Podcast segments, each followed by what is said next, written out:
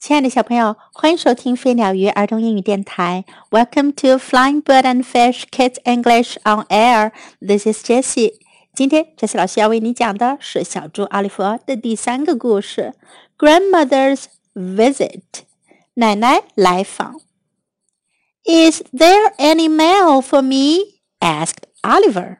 奥利弗问：“有我的信吗？”Mother took the letters out of the mailbox. 妈妈从邮箱里取出了信。Here is a letter for the Benjamin Pig family, she said. 她说：“这有封信是寄给本杰明猪一家的。” Does family mean me? asked Oliver. 奥利弗问：“家指的是我吗？”Yes, said mother. 妈妈说：“是啊。” Mother and Oliver and Amanda read the letter. 妈妈和奥利弗、阿曼达一起看信。It said, "My dears, I am delighted that you asked me to visit." 信里面说：“亲爱的宝贝儿们，我很高兴你们邀请我到家里去做客。I will be there on Thursday, in time for supper." 我会在星期四赶在晚餐之前到。Love, grandmother. 爱你们的奶奶。Oh my, said mother. 妈妈说：“哦天哪！Today is Thursday. 今天就是星期四了。I will have to work hard to get ready for grandmother. 我得赶紧收拾收拾，做好准备，迎接奶奶的到来。I will work hard with you, said Oliver. 奥利弗说：“我跟你一起好好干。” First, we will clean grandmother's room," said mother. 妈妈说：“我们首先打扫奶奶的房间。” Mother dusted the floor. 妈妈拖起了地板。Oliver dusted the tables. 奥利弗擦桌子。Amanda dusted under the bed with her stomach. 阿曼达钻到床底下，用她的肚子去除尘了。 she found the missing piece from Oliver's puzzle. 她找到了奥利弗丢掉的一块拼图。Some flowers on the table would be nice," said mother. 妈妈说，在桌子上放一束鲜花会很好的。Oliver and Amanda picked pansies from the garden. 奥利弗和阿曼达从花园里采了一些三色堇。Mother put them next to grandmother's bed. 妈妈把花摆放在奶奶床边。 Grandmother likes to read in bed," said mother. 妈妈说，奶奶喜欢躺在床上看书。She put an extra pillow on the bed.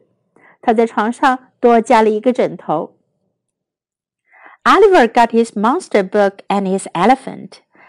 奥利弗拿来了自己的怪物书，还有他的大象。Grandmother can read my monster book, he said. 他说，奶奶可以看我的怪物书。 and she can hug my elephant when she goes to sleep. 她睡觉的时候还可以抱着我的大象睡觉。That is nice," said mother. 妈妈说：“真好呀。” Now grandmother's room is ready. 现在奶奶的房间收拾好了。After lunch, I will start the cooking. 午餐后我就开始做吃的东西。Oliver watched mother cook. 奥利弗在旁边看着妈妈做饭。 what are you making? he asked. 他问你在做什么呀？Cherry pie, said mother. 妈妈说做樱桃馅饼啊。It is a surprise for grandmother. 这是给奶奶的一个惊喜。I want to make a surprise for grandmother too, said Oliver. 奥利弗说我也想给奶奶来个惊喜。Oliver went to his room and mixed up a raisin pie and put it in the oven. 奥利弗走进自己的房间，揉好了做葡萄干馅饼用的面团，放进了烤箱。Then he cooked some other things for grandmother。然后他又给奶奶做了些别的东西。He made spaghetti and meatballs and cinnamon toast and chocolate pudding and apple juice。他做了肉丸意大利面、肉桂烤面包、巧克力布丁，还有苹果汁。now I'm ready for grandmother, he said. 他说：“现在我准备好迎接奶奶啦。” Grandmother came a little later. 过了一小会儿，奶奶来了。 When she saw her room, she said, "Everything is just right." 她看到自己的房间，就说一切都安排的好极了。Supper is ready," said mother. 妈妈说晚饭准备好了。Good," said grandmother. 奶奶说太好了。 ” I am hungry as a bear. 我饿得简直像头熊一样。They sat down at the table. 他们坐在了桌子边上。Cherry pie said，嗯嗯，他们在餐桌旁坐了下来。Cherry pie said grandmother，奶奶说樱桃馅饼。What a lovely surprise！真是个让人开心的惊喜啊！I made you a lovely surprise too said Oliver。 奥利弗说我也给你准备了一个开心的惊喜。It is a raisin pie。我做了个葡萄干馅饼。I am very fond of raisin pie," said grandmother. 奶奶说：“我好喜欢吃葡萄干馅饼的。” After supper, Oliver took grandmother to his room. 晚饭后，奥利弗领着奶奶来到他的房间。She sat at his table and ate spaghetti and meatballs and cinnamon toast and chocolate pudding and apple juice and raisin pie. 奶奶坐在她的桌子旁边，美美的享受了一顿肉丸意大利面、肉桂烤面包、巧克力布丁、苹果汁和葡萄干馅饼。Then she rocked in the rocking chair with Oliver and Amanda on her lap。 然后她把奥利弗和阿曼达抱在腿上，坐在摇椅里摇呀摇。Are you still hungry as a bear, grandmother? asked Oliver. 奥利弗问：“奶奶，你还饿得像头熊吗？”“No,” said grandmother. With cherry pie and raisin pie to eat, and you and Amanda to hug, I am full right up to the top. 奶奶说：“不饿了，吃了樱桃馅饼和葡萄干馅饼，还抱着你和阿曼达，我真是太心满意足了。” Me too," said Oliver. Oliver 说：“我也是。”在今天的故事中，我们可以学到这样一些句子：Is there any mail for me？有我的邮件吗？有我的信吗？Is there any mail for me？Is there any mail for me？” me？I will be there on Thursday。周四我会过去。I will be there on Thursday. I will be there on Thursday. I will have to work hard. 我要努力工作。I will have to work hard. I will have to work hard. Grandmother likes to read in bed. 奶奶喜欢在床上看书。Grandmother likes to read in bed. Grandmother likes to read in bed. That is nice. 那真好。That is nice. That is nice. What are you making? 你在做什么？what are you making? What are you making? Supper is ready. 晚餐准备好了。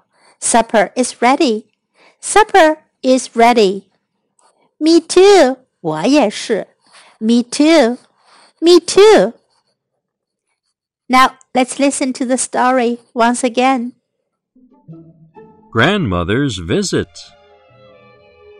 Is there any mail for me? asked Oliver. Mother took the letters out of the mailbox. Here is a letter for the Benjamin Pig family, she said.